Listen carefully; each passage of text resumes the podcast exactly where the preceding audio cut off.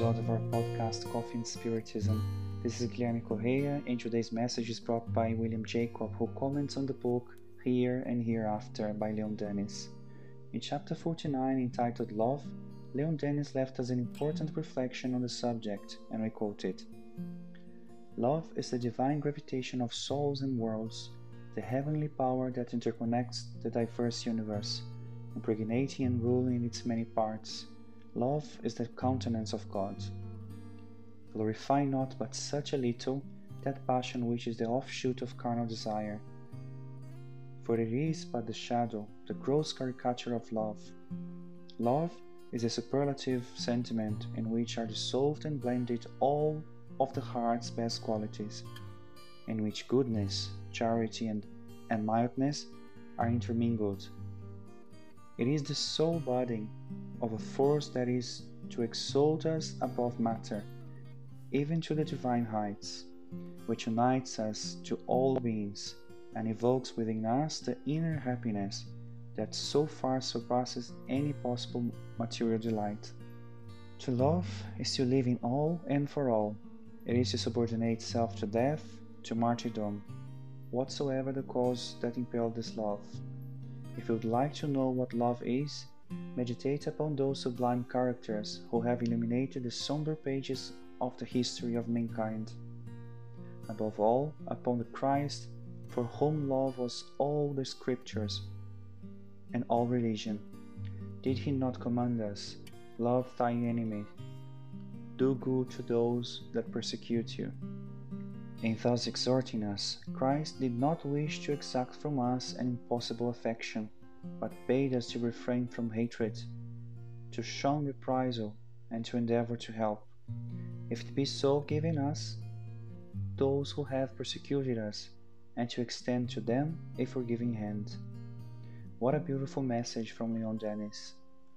As he rightly put it, the greatest reference of love that we can have is Jesus.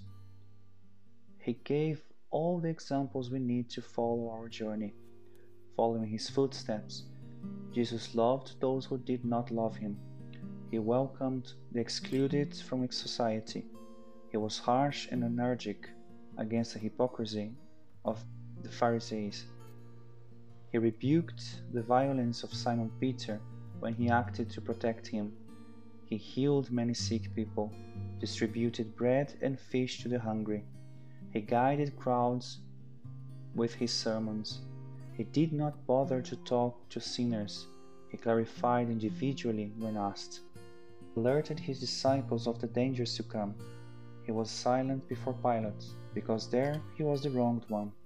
But he did not omit himself in front of the adulterous woman, who would be stoned if he did not impose his will on those who, like Publius Lentulus, refused to follow his advice. He awakened those who were considered dead and Jesus himself returned, after the death of his physical body, to prove the immortality of the soul and to revive the fallen disciples. In short, we could mention here many other loving actions of the Master. Everything Jesus did and said was not in vain, as everything has a lesson to be learned. This is because everything that is done with love and for love is used forever. William Jacob started this episode with Leon Denis and also ends with him, but now with a message from the book Life and Destiny, chapter 25, also entitled Love, which says, Love is the inexhaustible force. It constantly renews itself and at the same time enriches those who give and those who receive. It is by love the sum of souls through which God acts in the world. By it, He attracts to Himself all the poor beings delayed by human passions and made captive by matter. And He lifts them and leads them up to the spiral infinite ascension towards the splendors of light and liberty. Until the next episode of Coffee and Spiritism.